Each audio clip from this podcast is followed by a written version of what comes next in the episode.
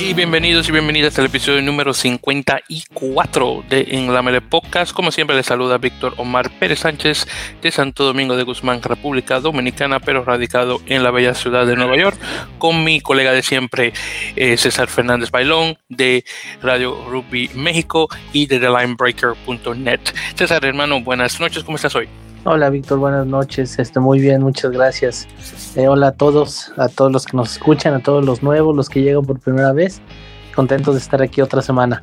Exactamente, y con mucho de qué hablar, hermano, porque el episodio anterior se, le puse el nombre de Todo tiene su final, eh, que fue, un, eh, fue eh, una, referencia a la canción del fallecido Héctor Lavoe, famoso salsero, que es de casa de Puerto Rico. Y este episodio le vamos a poner Nada dura para, las, para siempre, que es la otra parte de, la, de la letra de la canción. Y, y la razón de por esos nombres, uno es todo tiene su final sobre SLAR y esto de nada para siempre está hablando sobre la final de la misma liga que pasó este pasado sábado 15 eh, de mayo, para ser más específicos, eh, donde tuvimos a Juárez 15 contra Club Atlético Peñarol Rugby.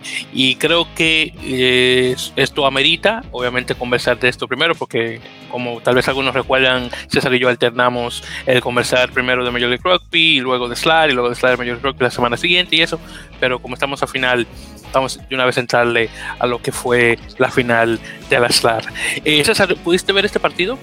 Eh, sí, sí lo, sí, sí lo vi. Bueno, ese, eh, pues era la final, era la, ahora sí que el partido que todos esperábamos a lo mejor más competitivo, sobre todo para Jaguares, que yo creo que era el que todos sabíamos que iban a estar ahí.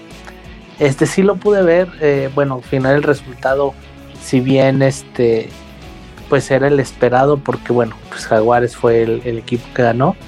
Eh, el, la diferencia del marcador no es tanta, pero el partido tampoco fue tan parejo como el marcador lo podría hacer pensar.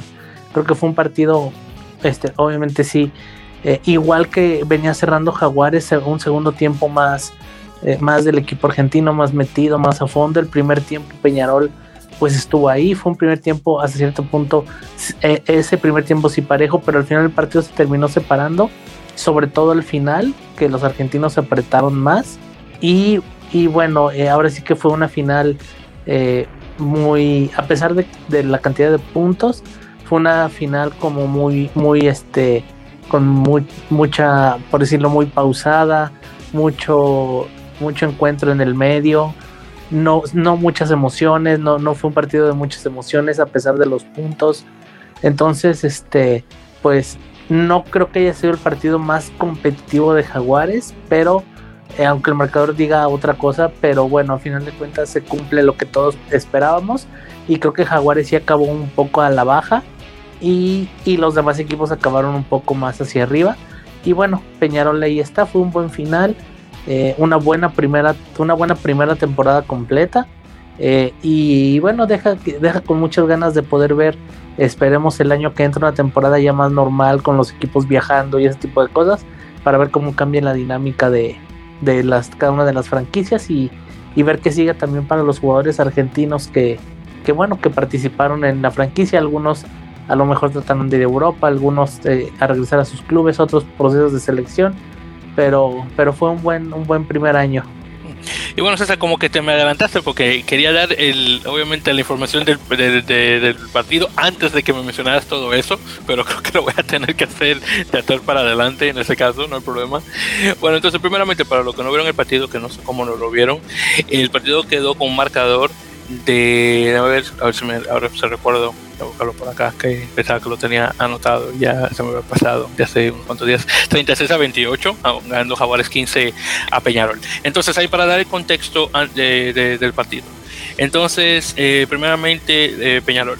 Entonces Peñarol eh, vino con la siguiente línea, hablando ahí de los 23, Juan Echevarría, Guillermo Pujadas, Diego Arbelo, en, los, en, la primera línea, todos uruguayos, Felipe Aliaga, Noel Milán eh, en, los, en la segunda línea, luego tenemos Manuel Ardao, Santiago Chiveta y Conrado Roura.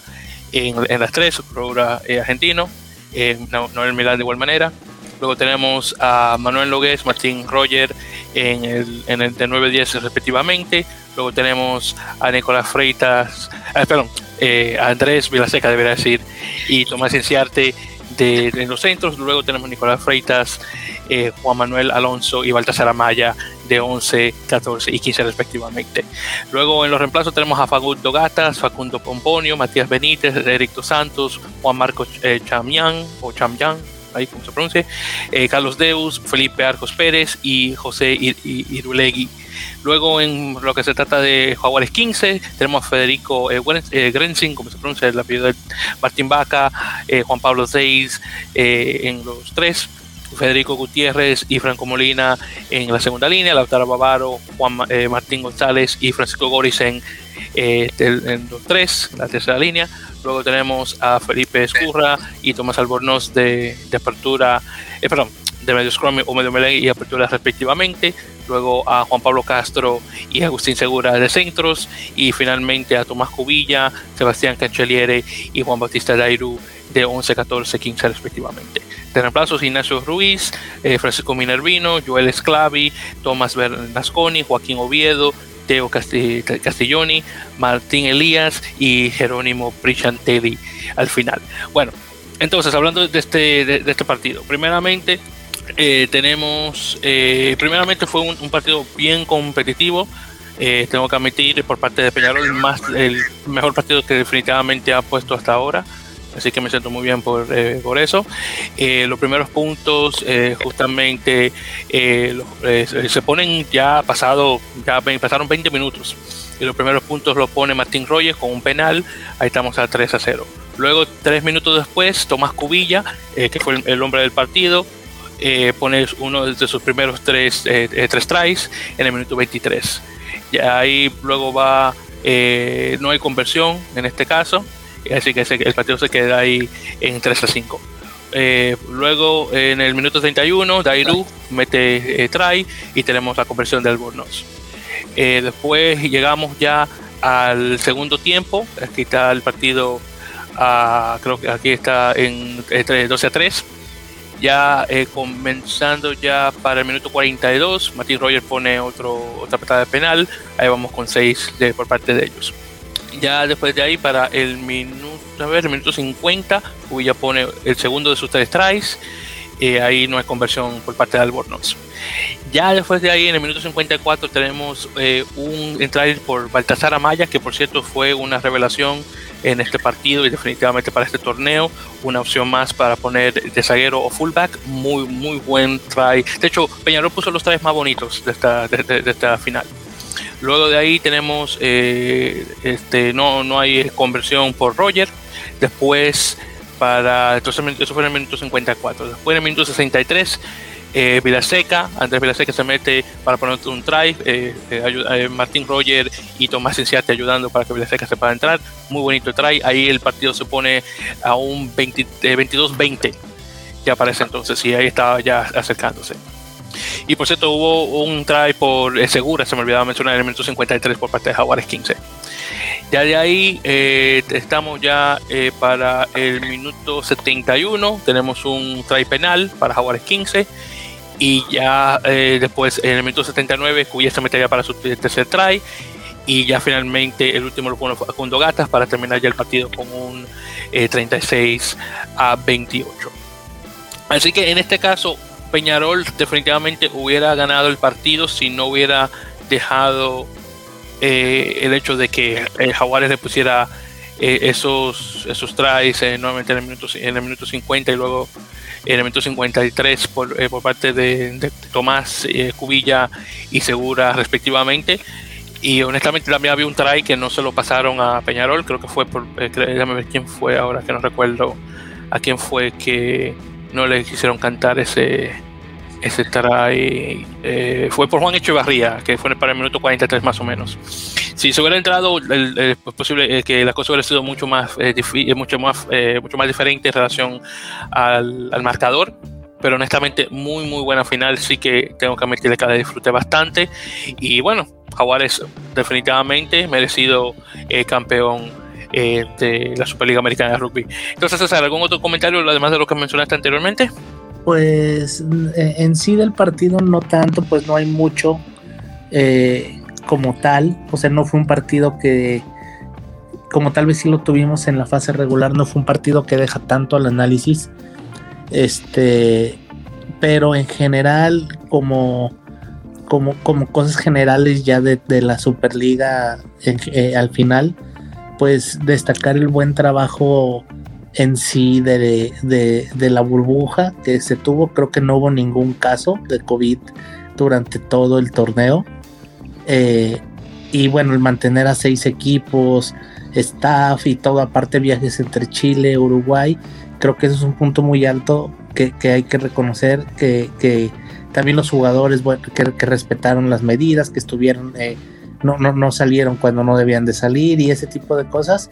Eh, bueno, creo que ese es un punto alto, eh, por fuera un poquito de lo que es el juego y en general ya lo que va dentro del rugby, pues este, pues muchas cosas buenas, creo que, creo que el torneo tiene para muchos, muchos años y cada vez sumando más, a lo, cada vez pueden ir sumando más franquicias, el crecimiento de Colombia, a lo mejor alguna otra franquicia argentina, uruguayos, pero en general, en general fue un buen torneo, me gustó. Lástima con esta situación que no pudieron jugar de local en sus países. Hubiera sido muy bueno para, por ejemplo, Cafeteros recibir a, a y a, y a Jaguares y ahí con su cancha y con su gente, pero bueno, esperemos que eso pueda cambiar el año próximo.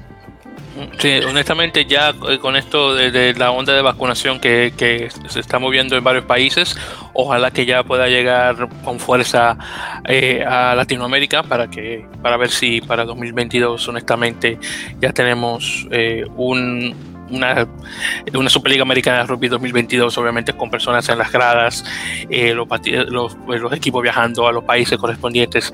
Así que honestamente, ojalá que se pueda dar. Y honestamente, durante estas...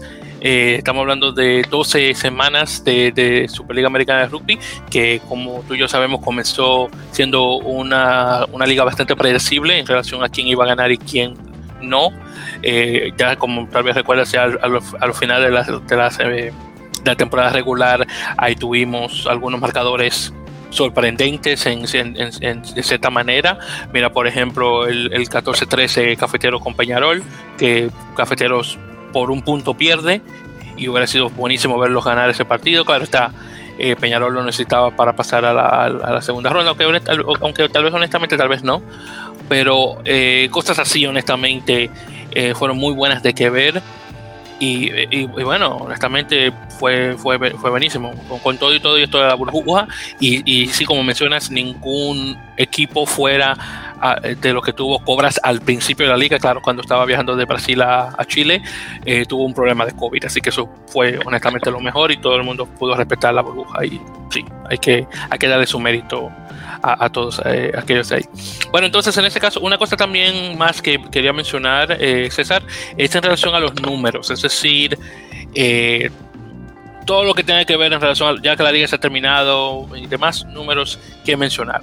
Así que primeramente, en relación a lo que es la tabla, solamente para repasarla, Jaguares llega del primer lugar, que terminó con 50 puntos, Luego ahí tenemos Peñarol con 31, Segnan con 26, Olimpia con 23, Cobras con 14 y Cafeteros con 5. Y hay que darle su mérito a Cafeteros que aunque perdió todos sus partidos, aún así se lleva 5 puntos eh, de, bono, ya sea por terminar a 7 puntos contra el, eh, entre eh, versus el contrincante o por poner el bonus ofensivo en relación a la cantidad de, ensayos que puso. Así que hay que darle su mérito por eso. Muy bien, en relación a los goleadores, así que los primeros 5. Tenemos a Martín Roger, que termina con 118 puntos, Máximo Ledesma de Olimpia con 101, Tomás Albornoz con 86, Martín Elías con 75 y el, honestamente el más importante, eh, Sebastián Cancelliere, que terminó con 14 ensayos y 70 puntos. Así que de los goleadores, aunque no patea, terminó con 14 tries. Y por cierto, Sebastián eh, se lleva el, el, premio de, o los honores del hombre, de, el hombre del torneo. Así que honestamente, muy bien por él. Hay que darle su, su mérito. Luego, en relación a tarjetas, tenemos eh, en primer lugar a Juan Echevarría, que se llevó una amarilla y una roja. Lo mismo fue con Augusto Bomme de Segnam, eh, Juan Echevarría de Peñarol. Luego ahí tenemos a Mauro Rebusones de Olympia Alliance, de igual manera, amarilla y roja. De ahí tenemos a Diver Ceballos de Cafeteros con una roja y, Francisco Gorisen con una roja. Así que esos son los top 5 eh, de, una, bueno, de, una manera negativa, obviamente, en relación a las tarjetas. Bien, entonces hablando de tries, si, entonces si yo te pregunto, ¿cuántos tries puso Jaguares durante la temporada?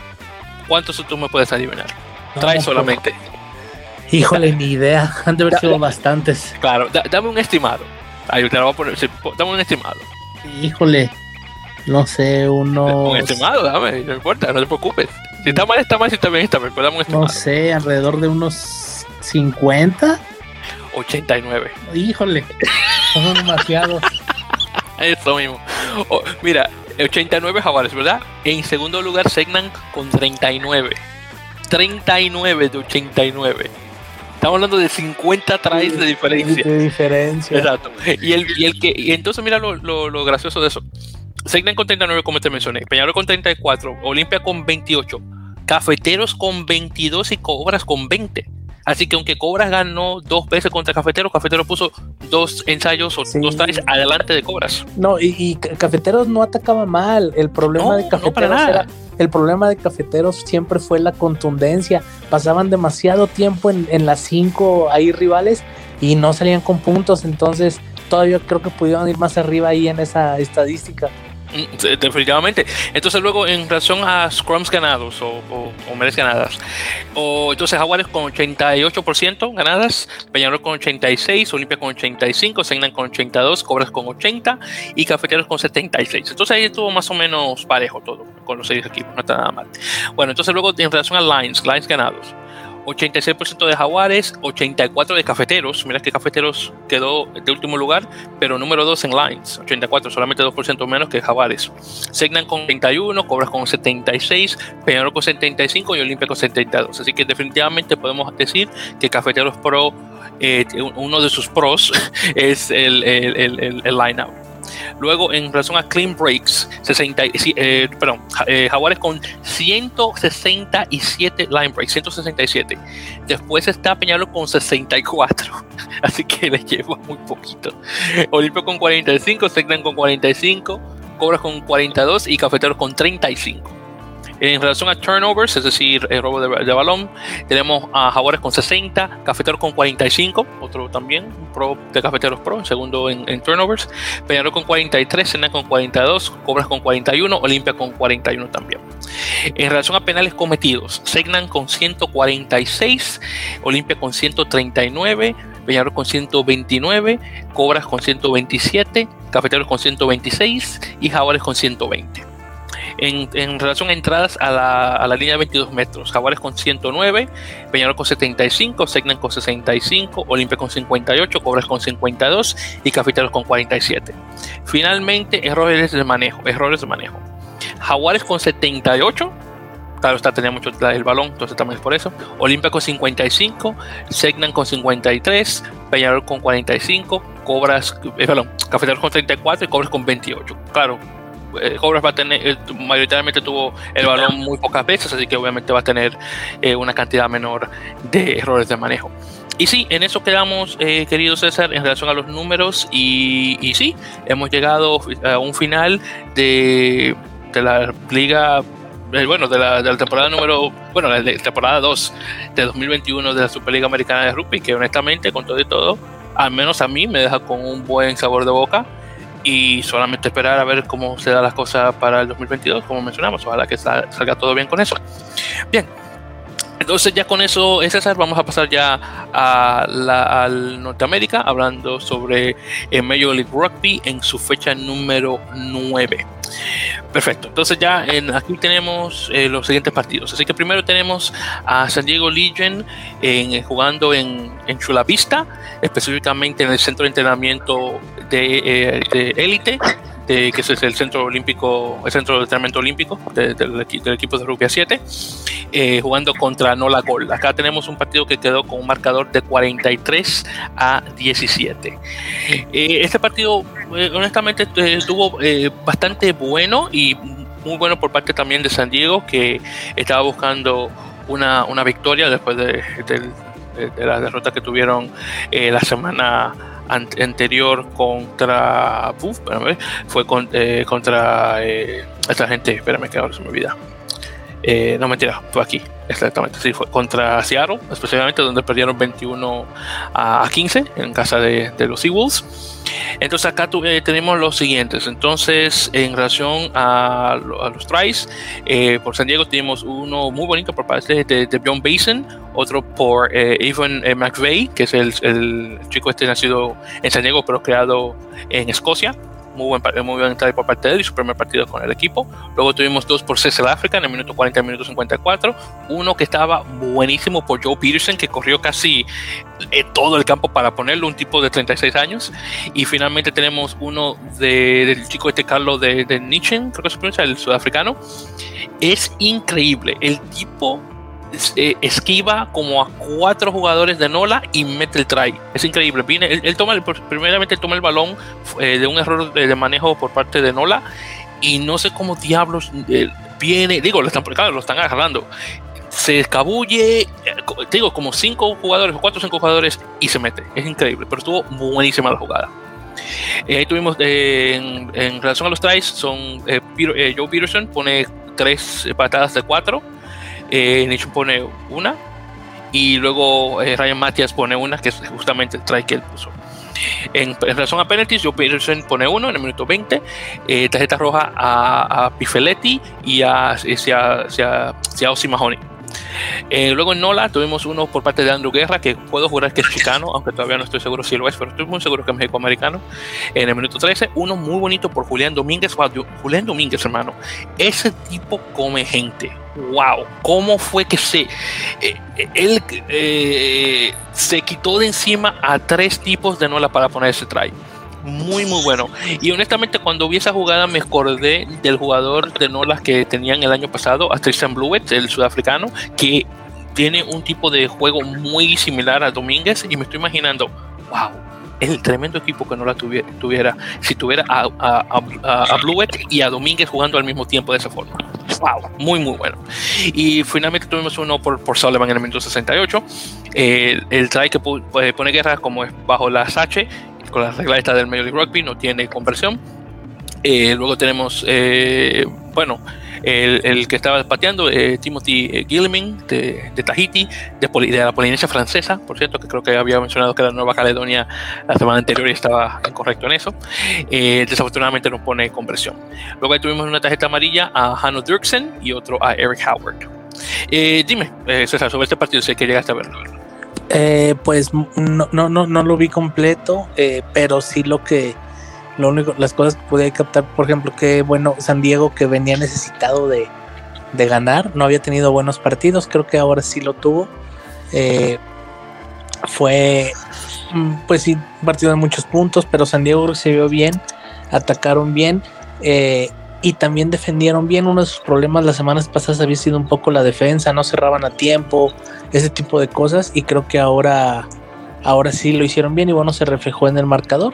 Y por ahí ya este, suben un poquito en la tabla. Igual todavía no están ahí arriba, pero quedan con mejor posición que como estaban antes. Definitivamente, si al menos San Diego sube unos cuantos, eh, sube, unos cuantos escalones más en ese caso, en, lo que se trata la posición de la liga y de hecho queda ahora en cuarto lugar con 19 puntos. Perfecto, entonces ahí entonces tuvimos ese. Ya luego de ahí, el siguiente que tuvimos, eh, uh, déjame pasar acá, perfecto. Luego ahí tenemos el partido de Houston Sabercats jugando en casa contra, déjame ver, esto fue exactamente contra Toronto Arrows. Y Toronto obviamente buscando una victoria después de la, de la derrota eh, que tuvieron, no, eh, que tuvieron jugando contra Atlanta en, en, la, en la, Copa de Fuego y Hielo que estuvo buenísimo por cierto ese partido. Bueno, acá se, honestamente en lo que sé Toronto, que ganaron por cierto 19 a 10, así que que muy bueno que tuvieron una victoria.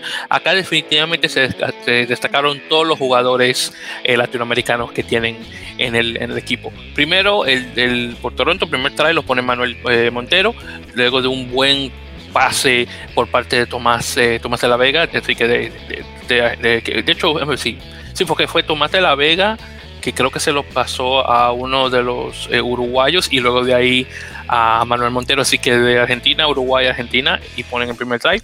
Luego uno por, eh, justamente por Tomás de la Vega en el minuto 37 y luego en el 64 uno de Manuel Titiana, que de hecho eh, llevó los honores al equipo de, equipo 15 de la semana de esta fecha número 9.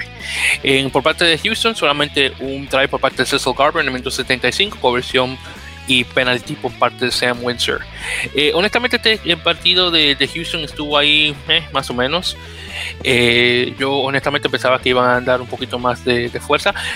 tengo que también darle su mérito a la afición de Houston que estuvo ahí, que definitivamente se, dio, se dio a conocer, así que definitivamente tenían un, un, décimo sexto jugador en el equipo, pero desafortunadamente no le valió a Houston para poder ganar. Entonces, ¿algún, algún comentario sobre este partido? Pues eh, Toronto, creo que no lo vi tan, bien como, bueno, de por sí Toronto ya venía a la baja. Igual aunque gana, no lo vi todavía recuperar la forma de las primeras semanas. Eh, de las primeras dos o tres, donde sí se veía muy, muy poderoso, muy, este, muy, hacía mucho daño cuando atacaba, sobre todo con los sudamericanos.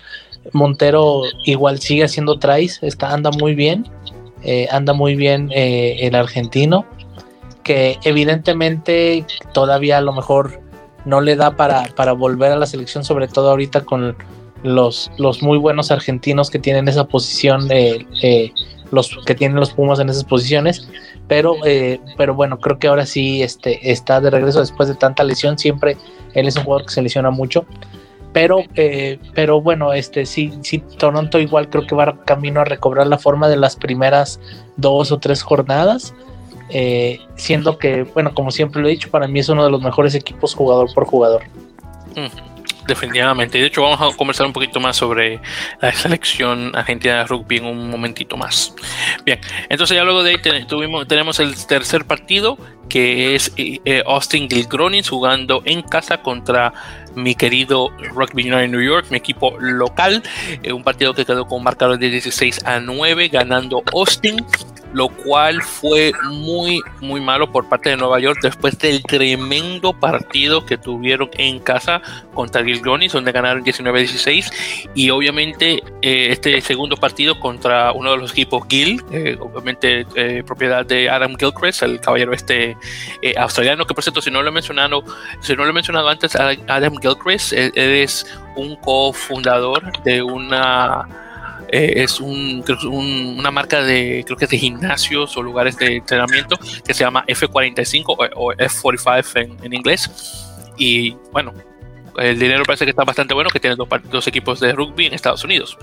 En todo caso, eh, eh, Austin estaba buscando, por decirlo así, venganza de lo que le ocurrió a su hermano menor jugando obviamente en casa ajena pero obviamente jugando Austin en su casa, definitivamente se dio a conocer y le ganó 16 a 9 a, eh, Nueva York.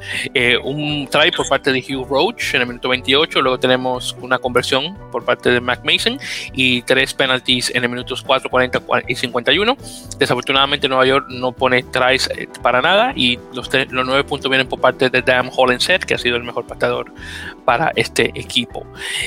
donde Austin pudo lo, que Gusten pudo ver fue que pudo neutralizar a Nueva York en ataque, lo que eh, lo mismo que le hizo Nueva York a, Los Ángeles. Y al poder neutralizarlo, honestamente Nueva York se, quedó atrás. Nueva York tuvo varias oportunidades de poner tries, pero desafortunadamente por cosas de manejo de balón y obviamente Austin presionando, desafortunadamente no lo pudo hacer. Así que César, ¿qué tal sobre este partido? Eh, este, pues sí, Austin regresando la victoria, qué bueno, qué bueno que regresó la victoria, qué malo que fue contra Nueva York, que pues es tu equipo, pero Nueva York ha sido un poquito irregular. Sí. Eh, y digo, irregular no, no tirándole a malo, lleva, tiene cinco ganados y tres perdidos. Este, eh, y, pero sí ha sido un poco irregular porque no han sido victorias eh, decisivas y corridas, ajá. entonces, pues Austin aprovechó, fue un juego pues parejo, la verdad sí fue parejo, pero Austin volvió a, demostrar pues el buen juego que venía, que ya que, tenía o que tiene desde que empezó la, la jornada, la, la, la, temporada. Yo creo que uno de los puntos altos de Austin sigue siendo este Moneyham, que es el, eh, para los que nos escuchan o los que van a empezar a escuchar, eh, con el Moneyham es fue el, jugador eh, número uno del draft. y la verdad es un jugador muy, muy completo. lo he visto creo que jugar de todas las posiciones de backs menos de apertura. esta vez estaba jugando de 15 y yo creo que probablemente, no sé todavía, pero a ver si por ahí para medio año puede meterse alguna, alguna convocatoria de Estados Unidos que no estaría que no estaría de más, no estaría fuera de lógica. Creo que eh, ha sido una muy muy grata sorpresa. Y este pues bueno Austin haciendo un juego bien, venía jugando así como venía jugando los partidos anteriores. Y este ya se volvió ahí a meter al segundo lugar de la tabla en su conferencia. Y este y vamos a ver cuánto tiempo más. Ya ya terminó terminó la racha que traía pero vamos a ver ahora si pueden encontrar toda esa regularidad en todo lo que falta. La temporada acaba de empezar y todavía faltan muchos juegos y bueno, justamente hablando de Conor Monigen, que definitivamente te estoy de acuerdo contigo, César, el, chico ah, se ha dado igual de igual manera eh, una revelación, igual que y justamente de 15, ya que estaba hablando anteriormente de Baltasar Amaya, de Peñarol. Eh, definitivamente se merece una convocatoria a las Águilas ya para, para lo que se viene de hecho en, julio con esta gira eh, a Inglaterra y, e Irlanda que va a ser Estados Unidos ahora en, como en julio. Así que honestamente no me sorprendería ver al entrenador Gary Gold dándole una oportunidad a Monihan para que esté jugando para las Águilas. Así que definitivamente se lo merece. Y, y, ahí creo que un poquito ahí te habla de lo importante en sí que está haciendo la liga para el desarrollo de Estados Unidos. Tú que estás allá a lo mejor lo conoces más que yo, pero por ejemplo, yo no recuerdo o no sé cuál fue el último jugador, creo que a lo mejor es este AJ McGinty que llegó, que llegó jugando, que tuvo un paso universitario como tal, pero va a llegar en un si, si, si, si le da el llamado, va a llegar a un nivel tan bueno la selección. Y, y, y, realmente, pues él es su primer año de profesional. O sea, él, ha habido jugadores que llegan de la universidad antes, pero no van a llegar con el nivel que trae, que trae ahorita. Y creo que el último que había hecho algo así, saltándose entre comillas el profesionalismo, creo que había sido AJ, Mike, McGinty y a lo mejor eh, este Benzema, pero bueno, Benzema ahorita sí ya está jugando, pero AJ, McGinty llegó directo de la universidad a jugar el mundial y creo que es el último jugador que ha llegado a un nivel tan grande jugando así y ahora Monihan va a tener ese año previo en la liga. Bueno, ni siquiera es un año, es, es menos, es, es, son tres, dos, tres meses y va a llegar con un nivel altísimo si es que le llega la convocatoria para la selección. Sí, y mira, justamente ahora que mencionas a ellos McGinty, hablando sobre él, que justamente es, uno de mis jugadores favoritos en las Águilas, él comenzó, sinceramente, pasó de. Él anteriormente jugaba en, creo que es en, en, All Blue, que es uno de los, de los mejores equipos amateurs de, de Nueva York.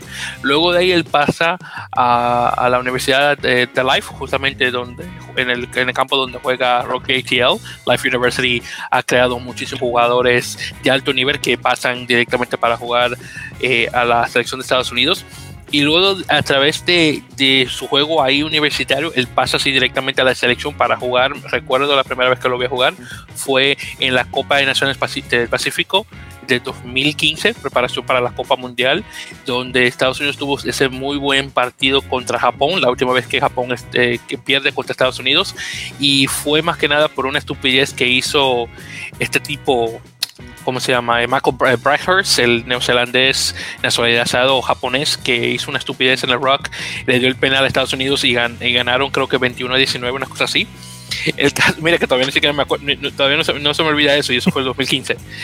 Eh, el caso es que sí, creo que él fue realmente el último jugador, bueno, tal vez no el último, porque si mencionaste a Benzema y Benzema, él honestamente, él realmente salió por la las buenas eh, este, eh, el buen rendimiento que, dio jugando para la sub-20. Entonces, eh, bueno, él no sé si contarlo, porque realmente no vino directamente al juego de universitario, sino por el, nuevamente por la convocatoria del, del sub-20, una cosa que, me, que McGuinty ni siquiera hizo. Pero sí podemos decir que sí, yo creo que tal vez es posible decir que él fue el último de, llegar del juego universitario directamente a la selección a ese nivel. Sí, y de hecho, bueno, y tuvo un buen mundial, o sea, llegó a un nivel muy, muy, muy alto, eh, algo que no es normal. Eh, bueno, eh, de este lado en Europa eso ni siquiera pasa, pero de este lado no es normal que un jugador universitario llegue a ese nivel. Fue titular en el mundial, jugó, le fue bien y de ahí se dio, dio el brinco a Europa. Fue este. dio el brinco, fue campeón con Conach. Él fue la apertura del campeonato de Conach. Lo recuerdo muy bien, sí, en 2017 el, creo que fue. 14, así es. Este, y bueno, eh, entonces creo que Monaghan eh, te, tiene un muy buen nivel, pero Monaghan tiene el, va a tener el plus de que ya tiene pues medio año jugando, entrenando a un nivel profesional y creo que puede ser uno de los grandes, eh, uno de los grandes prospectos joyas del rugby estadounidense de aquí a varios años y a lo mejor probablemente lo vamos a terminar viendo jugar, viendo jugar en Europa, se me figura un poco como un DTH, Van der Merwe.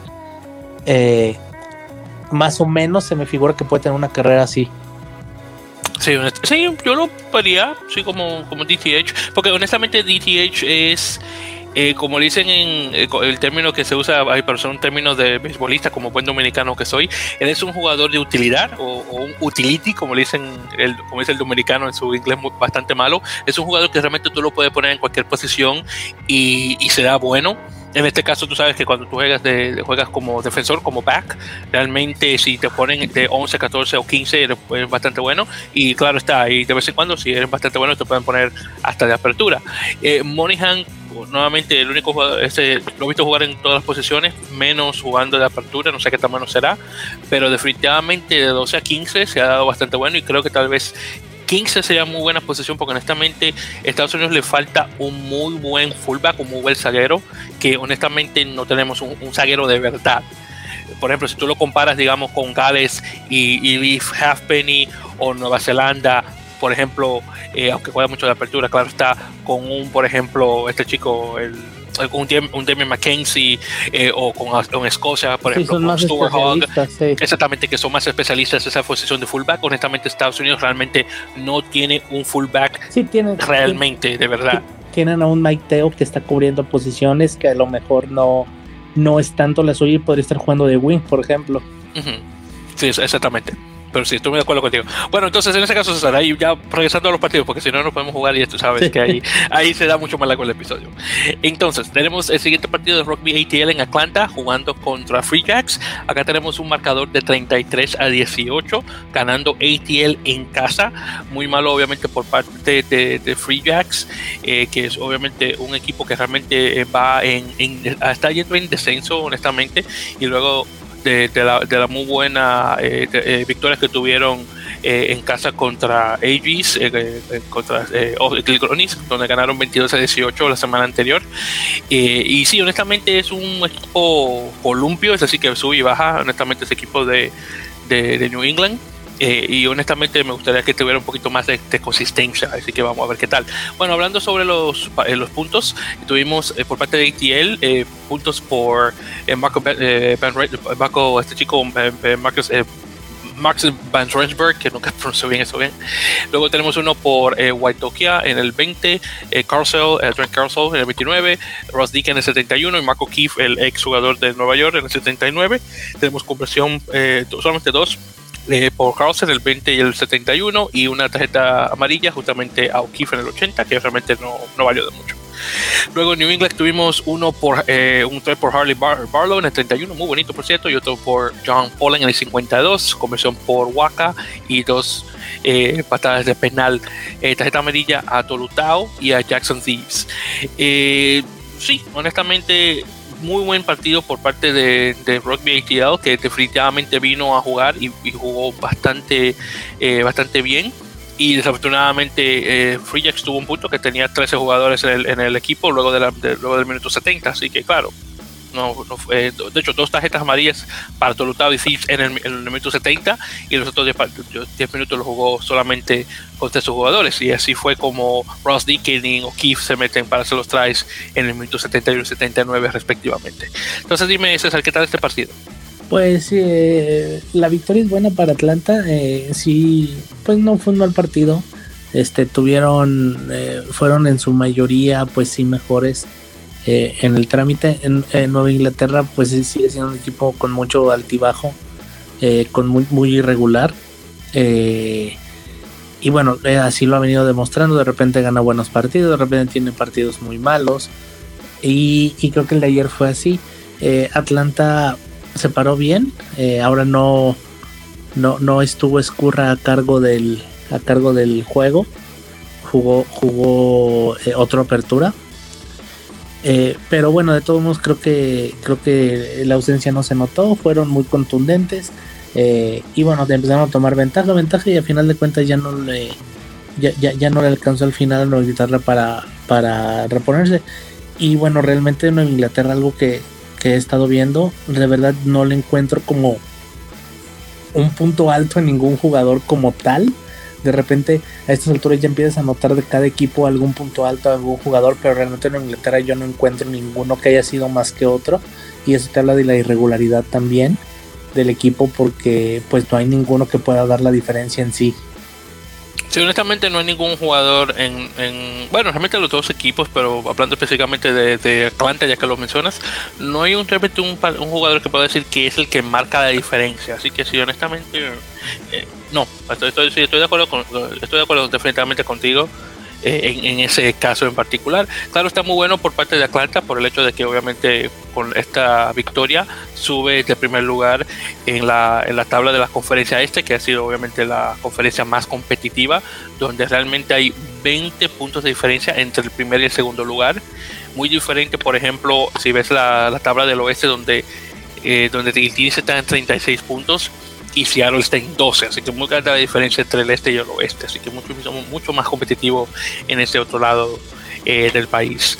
Bueno, entonces ya con eso dicho, eh, pasando ya al primer, el siguiente partido, tenemos a LA Guiltinis, justamente hablando del equipo de Los Ángeles, contra Utah Warriors, un partido muy, muy importante por el hecho de que se jugó en la casa del fútbol americano de, California, de Los Ángeles, el famoso SoFi Stadium, eh, que creo que puede albergar 70 mil personas y es el, el lugar de los dos equipos de fútbol americano de Los Ángeles. Tenemos a, los Carneros de, Rams y los Chargers, que no sabría qué buena traducción al español ponerle a ese equipo. Literal, son, literalmente son los cargadores. Los cargadores. Así. Sí, sí, sí. aquí, literalmente se les dice los cargadores de San Diego. Los, cargadores, no, no, te digo que cargan. Está buenísimo. No sé qué, pero literalmente, literalmente yo desde que soy, desde que tengo memoria de niño, es los cargadores de San Diego. Los cargadores, no te digo, mano, que está increíble eso. Bueno, en todo caso, el partido quedó con un marcador muy bueno, honestamente, por Seattle, 38-27. 11 puntos de diferencia contra Guiltinis, eh, y esto fue una batalla de primero y segundo lugar muy bien por Guiltinis. Eh, bueno, muy bien, no, muy bien por, por, Utah, que pudo ser competitivo contra Guiltinis, que obviamente estaba jugando en, en su ciudad, aunque claro, no en su campo, y estaba buscando, claro, está tener una muy buena eh, presentación en este en, en, SoFi Stadium, que es primera vez que se juega un partido de, rugby en ese lugar, eh, y luego, claro, de la derrota que tuvieron contra Nueva York en Nueva York. Bueno, entonces tuvimos primero dos tries por parte de Harry Goddard, uno en el minuto 2, uno en el minuto 26, que tuvo buenísimo por cierto, el minuto 26, eh, que fue una patada, una patada adelantada que luego él toma y hace el try. Luego tenemos uno, dos, perdón, por este chico eh, Angus eh, Cottrell, que, que, se ha dado muy bueno, por cierto, jugando de, de, flanker, de 6 específicamente, en el minuto 40 y 72, y otro por Thomas en el 51, Corey Thomas específicamente. Entonces tenemos tres conversiones por parte de Maguito. Eh, no hubo una conversión en el, en el try de, de Gutter porque lo puso bajo las H. Eh, nuevamente las reglas nuevas estas de Major League Rugby donde si pones el try bajo las H no hay conversión. Y luego tuvimos otro, eh, otra conversión por parte de Burton en el minuto 73, un penal de, de de, este, de Quito en el, en el 17. Luego por parte de Utah tuvimos uno por eh, Maloro en el 6, uno por Byfall en el 58, uno por Van Buren en el 70 y uno que estuvo buenísimo por Lance Williams, donde se comió parte de la defensa de, Utah, para, perdón, de, Utah de Los Ángeles para meter un try por Utah. Eh, dos conversiones fallidas por eh, eh Hagen Schulte, el, neozelandés que, que está nacionalizado alemán. Eh, una que se metió por Calvin, eh, eh, Calvin Whiting en el 71 y una de, de Drop de, Mac, de, de, justamente una muy buena patada que honestamente uno se da cuenta que él jugó rugby a 7 por mucho tiempo ya está acostumbrado a meter patadas de conversión de ese tipo y se metió, mira, con todo y todo. Así que tengo que darle su mérito a, a, Teo por ese tipo de patada. Bueno, honestamente, la atmósfera del partido me encantó. Lo que no me gustó fue el campo. El hecho de que como estamos jugando en un campo de fútbol americano, me imagino que tal vez podía costar un poco de dinero para, para que Major League Rugby cambiara el campo para solamente tener líneas de rugby nada más. Así que tuvieron que poner las líneas de rugby encima de las líneas de fútbol americano y eso se vio feísimo. Y otra cosa es que el, el, campo de rugby pues, es mucho más ancho que el de fútbol americano y había entonces las líneas de fútbol americano como que a veces uno se confundía de cuando estaban dentro o fuera del campo. Era una cosa, bueno, increíble. Eso fue lo único que no me gustó, pero fuera de eso la, la acción en el campo estuvo buena. Entonces dime César, ¿qué tal este partido? Eh, sí, el, partido fue bueno. Eh, Los Ángeles regresó al triunfo después de la sorpresiva derrota de la semana pasada. Volvió también eh, a la apertura. Eh, creo que sí se nota mucho cuando está él y cuando está alguien más. aunque no ha reflejado eso tanto el marcador, pero sí se nota en el juego. Regresan a la victoria. Utah tampoco, no, no se me hizo un mal partido de Utah, pero Los Ángeles estuvo muy bien. Lo del estadio es un, lo del estadio sí es un punto alto. Qué bueno que dentro de todo pues se abran más espacios de ese tamaño para los equipos de la Major League Rugby, sobre todo Los Ángeles que está haciendo muy buen trabajo porque los demás equipos juegan en estadios muy chicos, ahora sí algunos con estadios de, más de rugby como Houston por ejemplo, pero por ejemplo a comparación de ahora donde jugó Los Ángeles o por ejemplo donde juega Nueva York, pues hay un mundo de diferencia, qué bueno que, que Los Ángeles estén haciendo bien las cosas. Eh, en ese sentido. Eh, eh, y bueno, sí, fue un buen partido, pues rescatar en sí que, vuelve a la, victoria de Los Ángeles y que bueno, creo que vuelven a encaminar eh, para la racha. Vamos a ver cómo les va. ahora que vamos a entrar un poquito ya no, no, no tan al inicio del torneo, sino un poco más tirándole un poquito más a la parte del medio, del, medio torneo por ahí. Este, a ver, eh, pues ahora sí que los equipos yo creo que van a empezar a, tratar de mantener forma y agarrar regularidad para ahora sí que pues buscar clasificaciones a los playoffs y todo lo que viene después. Sí, Sí que sí, honestamente. Y bueno, gran, sí, grande la diferencia entre donde juega Nueva York y donde estoy jugando acá a Los Ángeles, que honestamente se ve muchísimo más bonito el, campo, así que bueno, hay que verlo de esa forma. Bueno, finalmente tuvimos el único partido eh, del domingo, ya se jugó bastante temprano en el día, se jugó a las 12 eh, pm eh, que fue eh, All Glory en casa jugando contra Seattle Seawolves. Eh, All Glory que venía de una derrota muy cercana contra Utah Warriors que perdió por un punto 34-33 la semana pasada.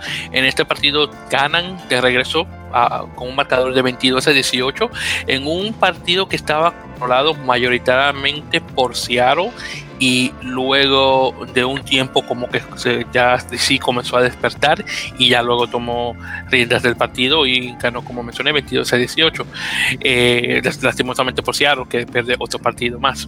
Entonces aquí tuvimos un partido por Robert Stenana en el 17 eh, luego tenemos un try por eh, Doug Fraser que estuvo muy bonito por cierto que lo puso eh, fue ayudado por Dani Tusitala para ponerlo en el minuto 24, uno por Tento Palamo, que definitivamente muestra que Palamo todavía tiene esa fuerza, ese poderío que siempre ha tenido desde su tiempo en la, en la selección de 15 y su tiempo en, la selección de Rupia 7, y uno por eh, Michelangelo CNFA Guy en el minuto 54, uno de mis, eh, nombres favoritos en la liga. Luego, por parte de Seattle, tuvimos uno por Joyce en el 18 y uno por eh, Ross Neal, el ex jugador de London Irish en el 32. Conversiones, eh, dos de, eh, una de dos por parte de AJ Alatimu, que honestamente después de que hizo ese, salto, de, Western Force en el Super Rugby australiano a Major League Rugby, honestamente como que sí, como que ese cambio de hora no le hizo nada. Y luego tuvimos dos penales justamente por el mismo jugador. Entonces dime, César, ¿qué tal este partido? Pues partido parejo. Eh, ahora sí que de lo poco lo rescatable es que creo que Seattle está cada vez jugando un poquito mejor. Si bien no le alcanzó para ganar, ya había ganado anteriormente un par de partidos dentro del mal torneo que han tenido creo que empiezan a jugar mejor, creo que se empieza a ver mejor eh, el equipo eh, y yo creo que para las jornadas que vienen, para la mitad de la temporada, creo que van a, tener más partidos ganados todavía. Eh, y bueno, es un buen avance, creo que se ve bien. Creo que han encontrado la forma de ser más competitivos. Si bien Old Glory tampoco ha sido un, equipo pues ganador esta temporada, pero este Seattle creo que sí cada vez se ve mejor. Sí, honestamente, eh, Seattle, eh, eh, por esto, no, me imagino más que nada por esto de la pandemia, es el equipo que honestamente ha dado una vuelta de 360 grados, un equipo que fue el, el campeón por dos años consecutivos y, al, y, el, y de la forma que está ahora, honestamente, ha sido muy lamentable. definitivamente lo que más me gustaría es, ver que durante esta parte de, de, la liga, ya que estamos a la mitad, pueda subir lo suficiente como para que pueda llegar a las semifinales y, e ir a la final, eh, pero bueno, a la final no, pero ya bueno, a la final de, la, de la conferencia oeste al menos. Así que me encantaría ver a que Seattle pueda regresar y ganar partidos consecutivos para que pueda subir de nivel, pero ahí eso está por verse, honestamente. Bien, entonces ya eso fue la, la, semana número 9. Hablando de la, semana número 10, justamente la semana número 10 comenzó esta semana, justamente hoy, porque tuvimos eh, un partido en medio de la semana, un partido eh, de, miércoles por la noche, que fue Austin Gilgronis justamente jugando contra su hermano menor, eh, eh, LA Giltinis, jugando en Ball Stadium en, Austin. Este partido, lo, de hecho, lo estuvimos viendo, bueno, lo estuve viendo yo, mejor dicho, antes de grabar, y el partido quedó con un marcador de 17 a 3 ganando Giltinis. Así que para ponerte para parte del partido un poco, en este caso eh, César, pero sí, desafortunadamente Austin perdió eh, un partido más y en este caso fue contra su hermano menor. Eh, honestamente, Giltini supo usar su poderío en defensa para poder neutralizar a Austin, que honestamente no pudo hacer nada, y las posibilidades que tuvo para poner tries, desafortunadamente no las tomó, ya que tenía ya sea un problema de problemas de manejo o el simple hecho de que eh, Austin, perdón, Austin, eh, eh, eh o Los Ángeles pudo robar el balón varias veces cerca de cuando estaba de su línea de 22, así que muy bien por parte de Giltinis. desafortunadamente, Austin sufrió lesiones, una a su 8, Michael DeVal, el sudafricano, que ha estado muy bueno esta temporada jugando de octavo, y también una de, los reemplazos de, tercera línea, que es Mohamed eh, Abdul Monem, el, egipcio que está ya internacionalizado canadiense, que se lesionó en el minuto 18. Se notaba que era una lesión de pierna, no sé si fue en la rodilla o el tobillo, no estoy muy seguro. El caso es que desafortunadamente salió cojeando del, del, campo y obviamente deseándole a él y a, a una recuperación rápida porque honestamente han sido dos jugadores muy buenos, eh, ya sean comenzando por parte de, de o de reemplazos por parte de, de, caballero eh, Abdelmonem eh, del Monen, exactamente. Tengo que saber cómo pulsar eso bien. Bueno, César, ahí no te voy a preguntar, obviamente, porque sé que el partido no lo viste, así que para qué preguntarte sobre esto. Pero sí, el partido, honestamente, eh, se dio. Eh, honestamente, lo noté un poquito lento. Eh, claro, está, no había mucha gente porque, bueno, miércoles, pero eh, hubo una muy buena afición, obviamente se definitivamente eh, la afición de, de, Austin definitivamente se deja conocer, así que muy bueno por parte de ellos, así que hay que darle su mérito. Entonces ya pasando de eso, hablando de los otros partidos de esta semana número 10, que al menos ahora con esto vamos a tener un partido menos de qué conversar. Este sábado vamos a tener dos partidos, Nola en casa contra Utah eh, que es que es un partido eh, interconferencial entre este y oeste, eh, viendo acá cómo Utah, después del buen partido que tuvieron contra Los Ángeles, aunque hayan perdido, perdido perdón, como se, se, nota obviamente contra Nola, que tuvo esa pérdida bastante grande contra San Diego. Por cierto, hay que mencionar que Nola, en el tiempo que tiene la liga, nunca le ha ganado a San Diego, así que todavía falta pues, poder ganarle. Eh, luego tenemos el segundo partido, que creo que es a la misma hora, a las 8 de la noche, que es Houston contra All Glory en, Houston. Así que veremos cómo Houston se da en este segundo partido en casa. Eh, nuevamente este contra Oeste.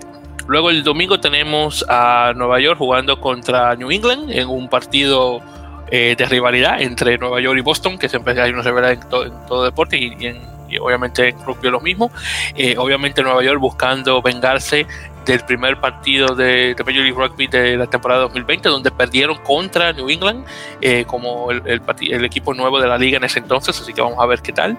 Y finalmente tenemos a Seattle contra eh, eh, Rugby ATL eh, jugando en casa. Vamos a ver si ATL se mantiene con buena forma tras la victoria que tuvieron justamente contra Nueva Inglaterra y a ver si Seattle puede dar una vuelta de 350 grados, o 360 grados, perdón, luego de las derrotas que tuvieron contra All Glory. Perfecto. Entonces yo creo que ya con eso, solamente para repasar la, repasar la tabla, tenemos en, la, conferencia este tenemos a ATL con 26 puntos en primer lugar, Nueva York con 24 en segundo, luego Nola igual con 24, obviamente la diferencia entre tries. Luego tenemos a Toronto en, cuarto con 22, New England en quinto con 21 y Old Glory en sexto con 20. Nuevamente 6 puntos de diferencia entre primer y segundo lugar. Luego, y esto sin contar obviamente el partido que ocurrió hoy, claro está, eh, tenemos a Guiltinis eh, con 36 puntos y claro, con esta, con esta victoria suben un poquito más, que entonces en ese caso estaríamos hablando que tienen ya 40 puntos eh, en ese caso. Eh, obviamente pierde y no se lleva nada y, entonces en ese caso queda con, 26. Luego tenemos a Utah con 25, eh, San Diego con 19, Houston con 13 y Seattle con 12. Así que grande la diferencia entre el primer y sexto lugar en la conferencia oeste. Bien, entonces ya con eso, eh, querido César, vamos a conversar sobre las noticias alrededor del mundo, porque realmente la liga no tiene nada. Claro está, eh, la SLAR ya terminó, pero una cosa que sí podemos mencionar de la SLAR es el hecho de que el día siguiente, el, fue el 15, fue que eh, se termina la liga para el 16, el domingo. Eh, Mario Ledesma nombró su listado de jugadores, es un listado de 17 jugadores, eh, que es un listado preliminar, obviamente para lo que se avecina en relación eh, a los partidos de julio, que va a tener Argentina contra Gales y uno posiblemente contra Rumanía el, 13 de julio, ojalá que se pueda dar, porque Rumanía definitivamente necesitaría ese partido. Entonces en este listado eh, son de 67 jugadores, 44 juegan en Europa y 23 juegan en América, en la Superliga Americana de Rugby, y, obviamente estaremos conversando sobre esos jugadores en particular. Así que, eh, por, posición, cuando entonces en relación a Hooker, de número 2, eh, dos de los Jaguares, Ignacio Ruiz y Martín Vaca, y Martín Vaca definitivamente se ha dado bastante bueno de, Hooker para, para Jaguares. Luego en, en Prop 1 eh, tenemos a Francisco Minervino, que bueno, ahí vimos el partido que tuvo en la semifinal eh, contra Olimpia, eh, que comenzó y, fue muy, muy competitivo y obviamente también tuvo muy buena competencia eh, como reemplazo en la final contra Peñarol. Y también tenemos a Federico eh, de igual manera. Y por eso estoy hablando de Federico, perdón, Federico, Francisco Minervino. que por cierto viene del club Luján. saludos a, Juan Feijó o Feijó, un caballero eh, argentino, argentino que está semi radicado en República Dominicana. Él y su familia, su hijo específicamente, han estado ayudando a muchos de mis paisanos en relación al entrenamiento de rugby. Así que ha sido muy bueno. Y bueno, justamente conecté con Juan ya hace unas semanas, que justamente hoy, este día que estamos grabando, 19 eh, de mayo, está justamente rumbo a República Dominicana. Todavía no me he dejado saber si ya llegó, pero en todo caso espero que haya llegado bien al país. Y llevándole unas cuantas camisetas a, unos, algunos cuantos de mis paisanos, una camiseta del de Club Hindú eh, y a uno, y otra de Jaguares a uno de mis, de, mis colegas de, de Red Dragons Rugby Club en Santo Domingo, que ahora es radicado en Nueva York, el señor Fernando Jaques, que por cierto le mando saludos a Fernando si es que llega a escuchar esto. Así, y obviamente felicidades a, Francisco Minervino por su selección, eh, ya que le trae obviamente mucho orgullo a Luján. Eh, luego tenemos de, en, tres eh, de prop, de Pilar, tenemos ahí a Juan Pablo 6, que obviamente ya tiene eh, conexión con, Pumas. Luego en la segunda línea tenemos a, Rodrigo Fernández Criado y Federico Gutiérrez. Y de tercera línea tenemos a Juan Martín González y Francisco Coricen, de nuevo también conectado eh, con, eh, con la selección anteriormente. de octavo tenemos a, Joaquín Oviedo, que lo mencioné anteriormente, que estuvo atrás y, o a veces delante de, de Francisco Coricen.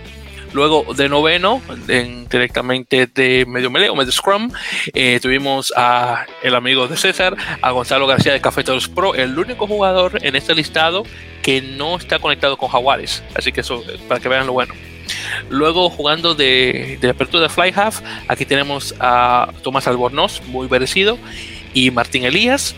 Luego en centros tenemos a Juan Pablo Castro y a Agustín Segura de ala tenemos a nadie. Bueno, está, bueno Sebastián Cancelliere, aunque ya está conectado con Glasgow Warriors en Escocia, pero ahí les cuenta. Y finalmente de fullback tenemos a Juan Batista Dairu. Bueno, entonces ese es el listado de los jugadores conectados con la SLAR. Así que César, dime, ¿qué comentarios y en particular sobre Gonzalo García? Pues es una lista, yo no recuerdo una prelista con tantos jugadores de Argentina nunca nunca eran listas, casi son casi 70 jugadores. Eh, y por ahí pudieron llegar fácilmente unos 5 o 10 más.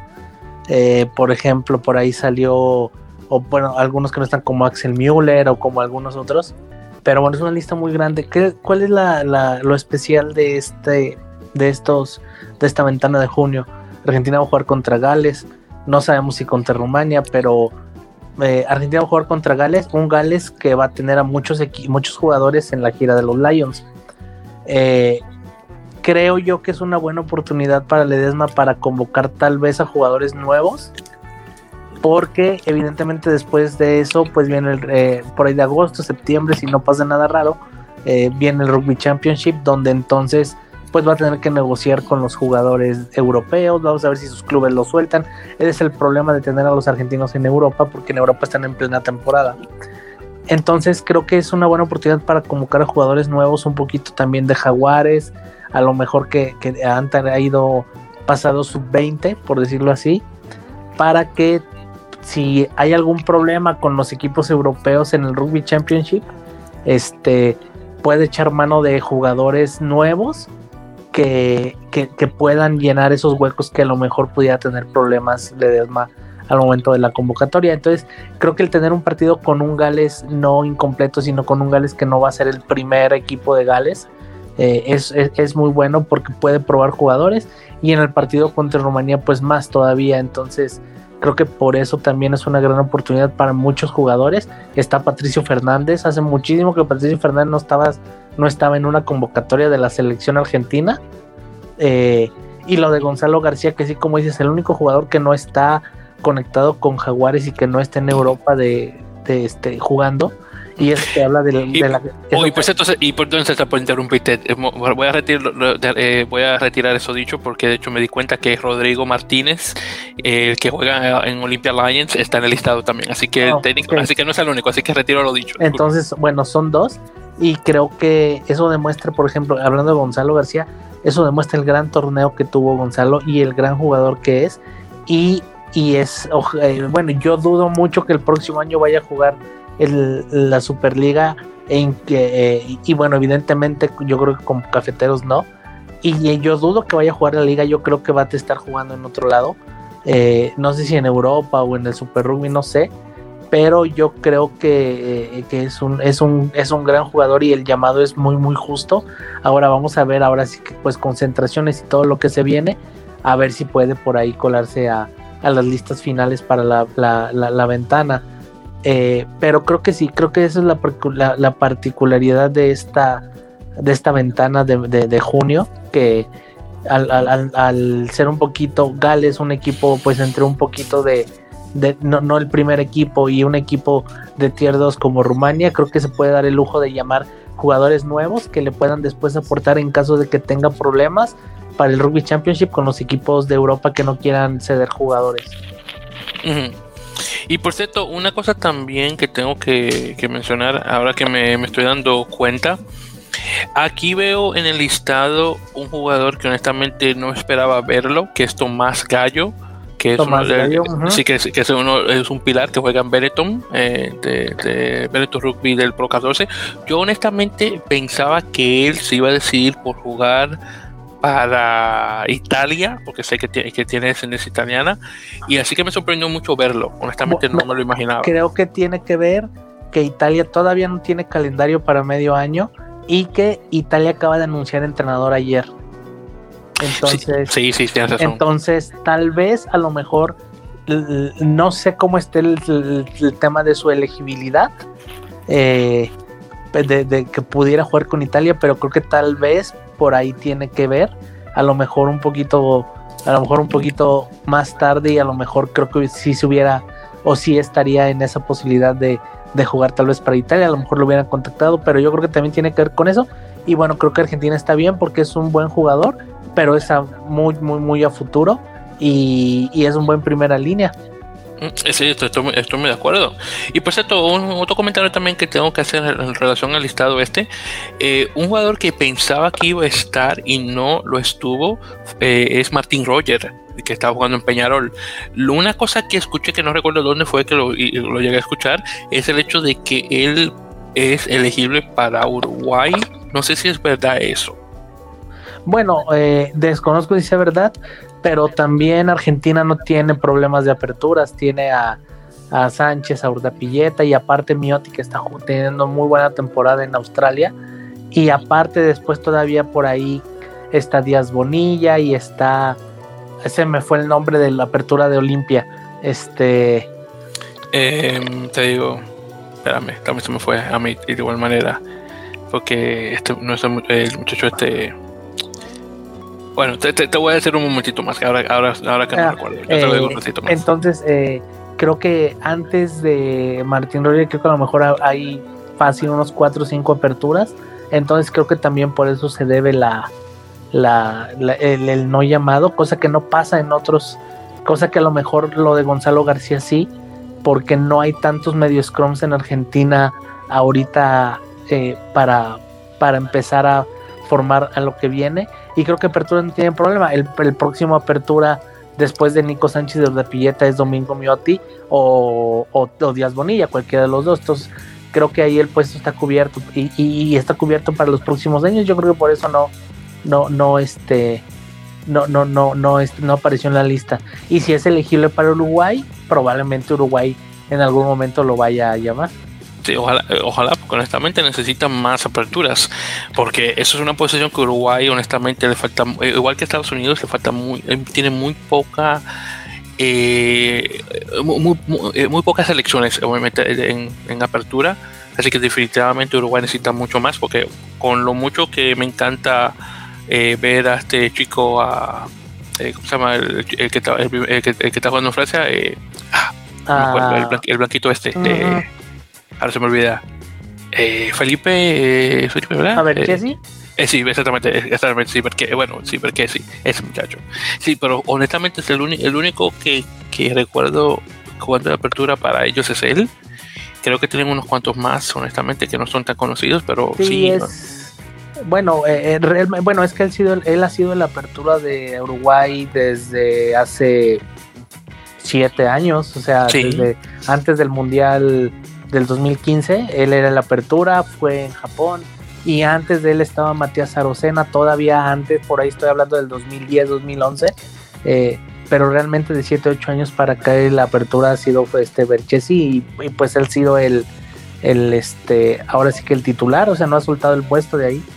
Sí, nadie, no sé, como que definitivamente hay que buscar uno de estos chicos de, de los clubes uruguayos para ahí darle la oportunidad para que comience a jugar ya para, los ceros, porque hay que, esa es una posición muy importante en el campo que honestamente se necesita más. Así que bueno, ahí veremos. Eh, pero sí, honestamente, eh, muy buena la lista. Ojalá que, Gonzalo García pueda pasar ya a la lista mayor de, los Pumas, porque todavía no se me olvida el comentario que hiciste el, 10 de enero, que mencionaste que eh, García va a jugar para los Pumas, así que creo que sucede. Sí, sí, sí, él es el, el próximo jugador natural de el próximo 9, o sea, después de que salga la generación que está, la de Cubel y la de Escurra y toda esta, la de a lo mejor yo creo que va a estar por ahí, a lo mejor haciéndole suplencia a Bertrano, pero, o sea, sí, o sea, es que es, es un gran jugador, es un gran talento desde que estaba en los Pumitas y sí, o sea, es, creo yo, es cuestión de tiempo. Ok, muy bien. Entonces ahí veremos en este caso. Bien, entonces ahí continuando, ya que salimos de eso. Eh, entonces, noticias por cierto en relación a, lo que es eh, Major League Rugby. Entonces, Major League Rugby firmó, bueno, no Major League Rugby, este, New England Free Jacks, perdón, firmó una apertura eh, a Tuidraki Samu Samu Bodre, me encanta ese nombre, eh, que fue el chico que había firmado anteriormente con Dallas Jackals, pero con esto del eh, de que salió de la liga obviamente no pudo jugar. Y también el hecho de que Fiji estaba bajo no salida del país con esto de la pandemia hasta creo que la, esta primera semana de mayo. Así que firma con, con, Nueva Inglaterra ya está en el país. Ahora mismo está pasando obviamente por el protocolo este de, de cuarentena y es posible que pueda jugar ya para esta semana y veremos qué tal pero sí, se firmó con, con, New England. Luego ahí tenemos eh, que Seattle firmó a dos jugadores más. Eh, tenemos a Matt Duncan, que juega de pilar, y a un tercer línea fillano que se llama Naulia Tawai. Eh, Tawai, que tiene 33 años, por cierto, eh, jugó cinco partidos para Nueva Inglaterra ahora en 2020. Estaba jugando de tercera línea, ya sea en y octavo. Eh, tiene siete apariciones internacionales para Fiji. Y había jugado también para los Asia Pacific Dragons de, del, ahora de este del, Global Rugby o como se llama esa liga, que todavía no sé, no sé si se va a dar o no. Y en relación a Duncan, que tiene 28 años, él es, un antiguo un exjugador de fútbol americano y el hermano de Janine Duncan, que es una, una chica que juega para la selección eh, femenina de Estados Unidos eh, de ala. Así que esos dos nuevamente firman para el equipo de, de, Seattle, así que vamos a ver qué tal. Y otra cosa que realmente no es una noticia, pero más que nada es un, me imagino que es un rumor, eh, Ma Nonu podría regresar a San Diego Legion como jugador y entrenador a la vez después de que termine su contrato con Toulon. Vamos a ver si es cierto, pero es posible que eh, Mano no se dé a la liga ya después, bueno, ya como la liga va a terminar ahora para junio, es decir, la, la top 14, es posible que ya después de eso pase directamente con San Diego para continuar con el equipo, así que veremos qué tal, ojalá que eso pueda dar. Sí, ojalá sería, eh, bueno, siempre, Manolo que siempre se ha caracterizado por ser muy profesional y siempre dar el máximo de profesionalismo en todos los clubes que ha estado. Lo vimos cuando estuvo en San Diego eh, el año pasado. Este, y bueno, creo que siempre va a ser bueno tener jugadores así. Sí, honestamente. Y, y, más de la talla de él, que honestamente San Diego lo necesita porque, bueno, aunque San Diego ya ganó eh, ganó ese muy buen partido contra Nola, definitivamente necesita toda la ayuda que pueda conseguir, así que bueno, muy bien por eso. Bien, entonces ya para finalizar en este caso, eh, para hablar un poquito sobre Rupia 7, así que una, eh, la selección masculina estadounidense eh, tuvo un, una... Un, bueno, no sé si fue un campamento, por decirlo así, un, es un torneo de entrenamiento contra Inglaterra, bueno, técnicamente no con Inglaterra, con Gran Bretaña, porque cuando se trata de, de, las Olimpiadas juegan como Gran Bretaña. Así que tuvo, tuvo, partidos contra Gran Bretaña e Irlanda, desafortunadamente no muy buenos. El primer partido lo jugó contra Irlanda y perdieron 12 a 10, que estaba cerrado ese. Luego tuvieron uno contra Gran Bretaña 33 a 10, que para nada. Luego, eso fue un sábado. Luego el domingo jugaron con Irlanda nuevo, eh, perdieron 31 a 14. Luego contra Gran Bretaña 24 a 14 Después el lunes perdieron contra Irlanda 33 a 0, que wow. Y después el último partido lo ganaron contra Gran Bretaña 33 a 14. Esta, tanta fue la, la derrota que este hombre, eh, eh, Michael Friday, el entrenador, eh, fue a, a, las redes sociales y publicó algo para, bueno, realmente una disculpa a, a, los fanáticos por las derrotas que tuvo el, equipo. Y bueno al menos terminó de buena manera. Y bueno el equipo justamente se está preparando para un torneo que se llama Quest for Gold o sería eh, el viaje al el viaje al oro más o menos en una traducción que se va a jugar en, en, Dignity Health Sports Park el, el campo de de LA Galaxy del Major League Soccer, que se va a jugar para el 25 y el 26 de junio, que va a ser obviamente el último torneo de preparación para las Olimpiadas que se van a jugar en julio. Así que ahí vamos a ver, pero honestamente esto de la, de la pandemia, honestamente no ha ayudado a ningún equipo y definitivamente no al equipo estadounidense, que obviamente ha estado muy bueno últimamente, pero desafortunadamente la, la, la inactividad no le ha ayudado para nada. Y finalmente, justamente hablando de Rugby 7, se anunció justamente hoy, querido César, una liga profesional de Rugby 7 en Estados Unidos que se va a jugar para el otoño 2021. Se va a llamar Premier Rugby Sevens, con torneos en Estados Unidos y Canadá. Son, van a ser, eh, son seis, creo que son seis equipos, seis, seis equipos masculinos y cuatro femeninos que se van a jugar nuevamente entre Estados Unidos y Canadá. Eh, solamente se han confirmado los jugadores estadounidenses que han firmado con la liga. Vamos a ver de jugadores internacionales que me imagino que ya luego van a aparecer con el transcurso del tiempo. Pero esta liga va a ser una liga de otoño, obviamente para que no, no tengan que chocar con Major League, Rugby. Y es posible que tal vez esto se pueda usar para jugadores de esa liga que durante el tiempo de la, de la postemporada eh, puedan obviamente mantenerse jugando, una, y dos, posiblemente tener un puesto para eh, jugar ya sea para la Nacional de Estados Unidos o alguna otra nacional. Sí, qué buena noticia, yo la verdad no sabía, qué bueno, suena, suena muy bien. Eh, no, no tenía ni idea y que habrá que investigar más, pero qué bueno, suena muy bien, ojalá tiene buena, así como se escucha, suena bien. Bueno, de que tiene buena pinta, tiene buena pinta. Obviamente lo que tengo que ver es a ver cómo se da la cosa ya oficialmente. Ah, eh, porque honestamente lo que se está tratando de buscar es el hecho obviamente no solamente de popularizar el rugby, pero lo que se está tratando es usar el rugby a 7 para popularizarlo. El hecho de que como es un, eh, lo que están buscando aquí en Estados Unidos más que nada es como es un eh, deporte de, corta duración el rugby 7 está que muchos puntos y eso. Eh, están tratando de capturar específicamente a, esta generación de, de, de, milenarios, de, millennials, específicamente para que se entren en el deporte, de que llegue a de que pueda resultar ser así, ahí eso está por verse, pero honestamente ya por mucho tiempo eh, entidades deportivas en el país se está tratando obviamente de, encontrar ese eh, esa fanaticada rugbística que ya existe en el país, obviamente expandirla a otras personas y usando Rugby a 7 como motor para eso. Así que veremos si se llega a dar o no, pero ahí le deseo todas las mejores suertes a esto de la liga, ojalá que se pueda dar bien. Pues sí, ojalá que, sea, se escucha bien, ojalá que, que sea así. Sí, definitivamente. Bueno, me quedé César, creo que con eso dicho ya hemos llegado al final de este, este episodio número 54 de la Mele Podcast. Así que a nuestros oyentes, muchísimas gracias por la escucha. Eh, ya saben, siempre nos pueden escuchar por las redes sociales, eh, por eh, bueno, nos pueden encontrar por las redes sociales, específicamente en Twitter, que la, la principal, arroba en la Mele Podcast, bueno, arroba en la Mele solamente en, en, Facebook estamos en arroba en la Mele Podcast de igual manera. Eh, también ya saben que nos pueden, pueden escuchar esto no solamente por Captivate, que es el lugar que usamos para, eh, para subir los, eh, los episodios, pero también de igual manera por Spotify, por Google Podcasts, por eBooks, por Apple Podcasts y otros lugares más, de igual manera donde puedes escuchar estos episodios.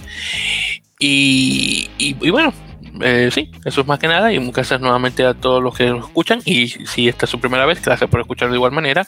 Eh, por cierto, eh, que no lo he mencionado anteriormente, saludos primeramente al Pato Fernández, que es un, periodista argentino que actualmente tiene una, creo que tiene una cosa con, con The Rugby Network, que es el lugar donde se, donde se pasan los partidos de Major League Rugby, donde es, ahí él está agregando contenido en español de Major League Rugby, específicamente relacionado a los jugadores sudamericanos de la liga, que está buenísimo. Así que felicidades al Pato Fernández, que, que, justamente por cierto tiene un, un, podcast de rugby que se llama 15, 15 Rugby Podcast, que por cierto César ni siquiera me dejó saber que lo estaba escuchando, lo tuve que encontrar yo a mi, a mi manera, pero lo encontré, pero en todo caso muy bueno.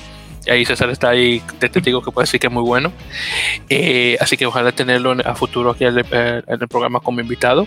Y también un, que, y justamente otro, otro saludo, también un lugar que está conectado con el Pato Fernández, que no es el Pato Fernández el, jugador, es otro. Eh, estamos hablando de los chicos de Rock, de, de, Rock Beat, que lo acabamos de encontrar, que es un canal de, de YouTube de rugby, que lo maneja Felipe Agustín y Marco, creo que se llaman los chicos. Eh, que también ojalá futuro también tenerlos en el programa para hablar un poco sobre rugby argentino y demás. Muy, muy interesante la temática. Ya no sé, tú César, si has visto ya algunos de los videos ahí que te lo pasé eh, con el canal, pero ya he visto unos cuantos y honestamente me gustó mucho la temática del canal de los chicos y definitivamente a los oyentes, eh, si lo pueden ver, en youtube.com barra rockbeat, que es R-U-G B-E-A-T. Y cuando digo B, estoy hablando de B larga, por si acaso. Y encuentren los, los episodios, están muy buenos, honestamente.